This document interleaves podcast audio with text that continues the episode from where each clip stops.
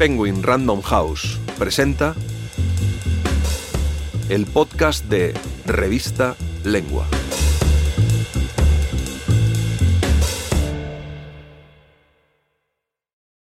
Ricardo Piglia y Hemingway, el último relector, por Daniela Portas, narrado por Paloma Castro. Durante sus últimos años, Ricardo Piglia trabajó incansablemente en dejar listas versiones finales de sus diarios, novelas y cuentos inéditos.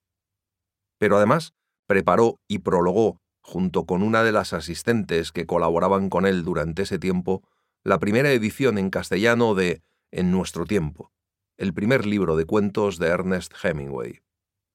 Este es el conmovedor recuerdo de esos meses de trabajo juntos que permite asomarse al corazón del amor por la literatura que vivió Piglia hasta el último día.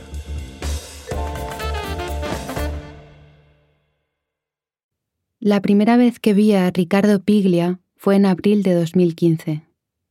Luisa Fernández, su asistente y editora de sus diarios, me había citado a las 5 de la tarde en la casa de la calle Malavia para hablar de la posibilidad de que yo empezara a trabajar para él junto con ella y tres chicas más que se iban turnando durante la semana. La enfermedad que Ricardo padecía, Ella, ya había avanzado bastante y le impedía trabajar por sus propios medios. Llegué tratando de domar un nerviosismo joven e incrédulo. Cuando entré en la habitación, lo encontré sentado en una silla de ruedas, acompañado por uno de los enfermeros y por Luisa. Me miró con ojos vivaces y me sonrió. Le devolví la sonrisa. Dije, hola, con un hilo de voz, y me quedé paralizada durante unos segundos un poco incómodos. Con el tiempo, fui testigo de muchas visitas en las que las personas se acercaban a Ricardo, le agarraban la mano, le decían maestro, le besaban la mejilla, le expresaban su admiración con las palabras adecuadas. Yo me quedé muda, me achiqué al tamaño de una pulga pero lo que quiero contar es lo que pasó después. Luisa me dijo que saliéramos fuera a hablar, de las características del libro, de los días y los horarios, y le preguntó a Ricardo si quería quedarse leyendo. Él dijo que sí. ¿Borges? Sí. Luis apoyó un libro pesado y gordo en un atril sobre el escritorio y acercó la silla de ruedas. Ricardo ya no tenía fuerzas para pasar la página o manipular el libro, y entendí que durante el tiempo que tomara mi conversación con ella, él iba a poder leer solamente una página, esa página de Borges. ¿Cuánta literatura hay en una página de Borges? ¿Cuántas veces habría leído Ricardo esa página en su vida? ¿Cientos? ¿Cuántas veces se puede leer una página de Borges y seguir encontrando cosas nuevas? ¿Y una de Hemingway? El primer libro de cuentos de Hemingway nunca se publicó en español. Si lo publican, yo escribo el prólogo. Me dijo una tarde, poco más de un año después de ese primer encuentro. Yo había empezado a trabajar en Penguin como editora y le comenté que tenía ganas de pensar algún proyecto para presentar. Eso fue lo que me contestó. No demoró ni dos segundos. Como conté tantas veces, Hubo algo en la inmediatez de su respuesta que me hizo sentir que esta idea ya estaba ahí, esperando para concretarse hacía décadas. ¿Cuánto tiempo hacía que Ricardo sabía que ese libro no se había publicado en español? ¿Cuántas veces había buscado alguna edición en nuestro idioma para volver a constatar que no existía? En nuestro tiempo es el primer libro de cuentos que Hemingway publicó, pero para mí, y es posible que sea un poco incorrecto decir esto, siempre será un libro de Piglia. Él creó ese libro en mi mundo y yo lo edité para él. Todavía me duele no haber podido avanzar más rápido que su enfermedad y que no haya podido verlo terminado. Durante un tiempo olvidé cómo había sido el proceso de escritura del prólogo.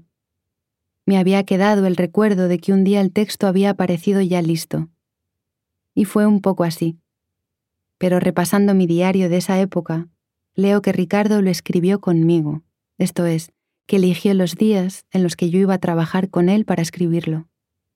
Y entonces entiendo por qué sé, sin ninguna duda, que el texto salió como si hubiera estado escrito en su mente durante toda la vida.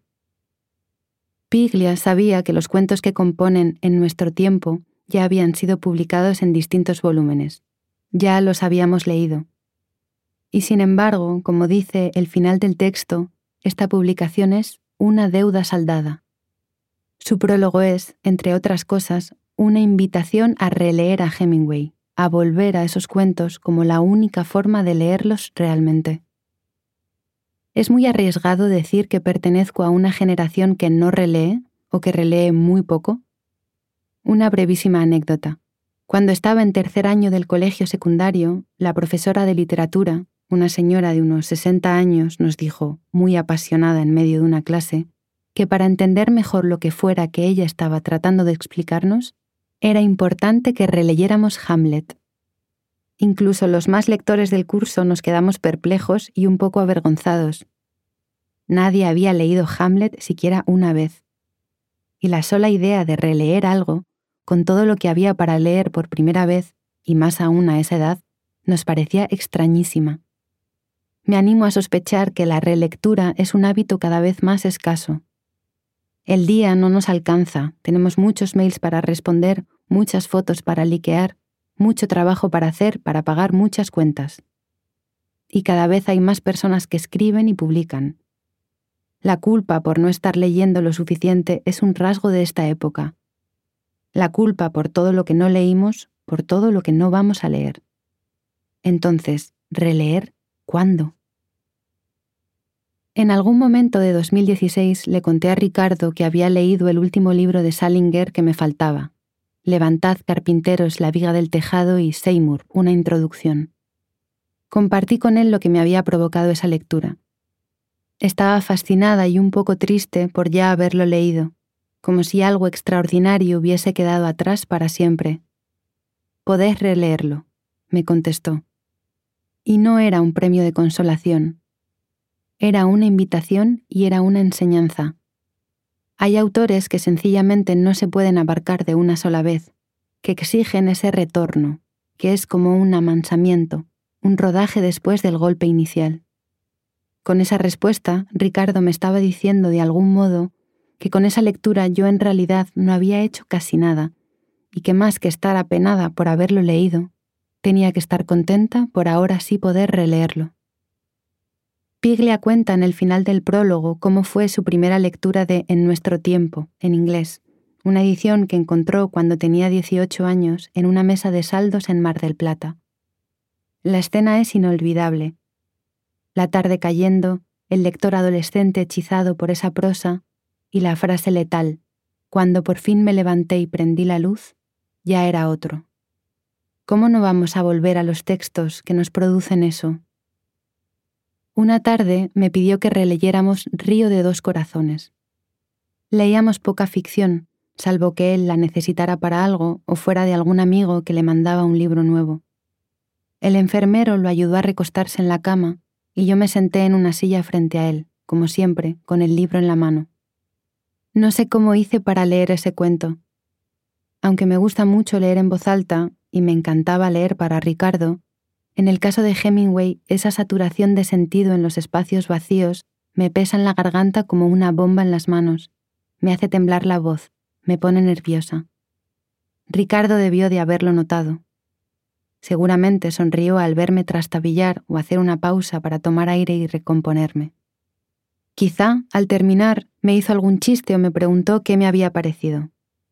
Sería hermoso recordar todo tal cual ocurrió, poder releerlo como se relee un libro impreso, pero el tiempo fue limando un poco la nitidez de algunos momentos para dejarme con lo esencial, el afecto, la gratitud, el aprendizaje y esa emoción inefable que enlate en las experiencias que nos cambian la vida.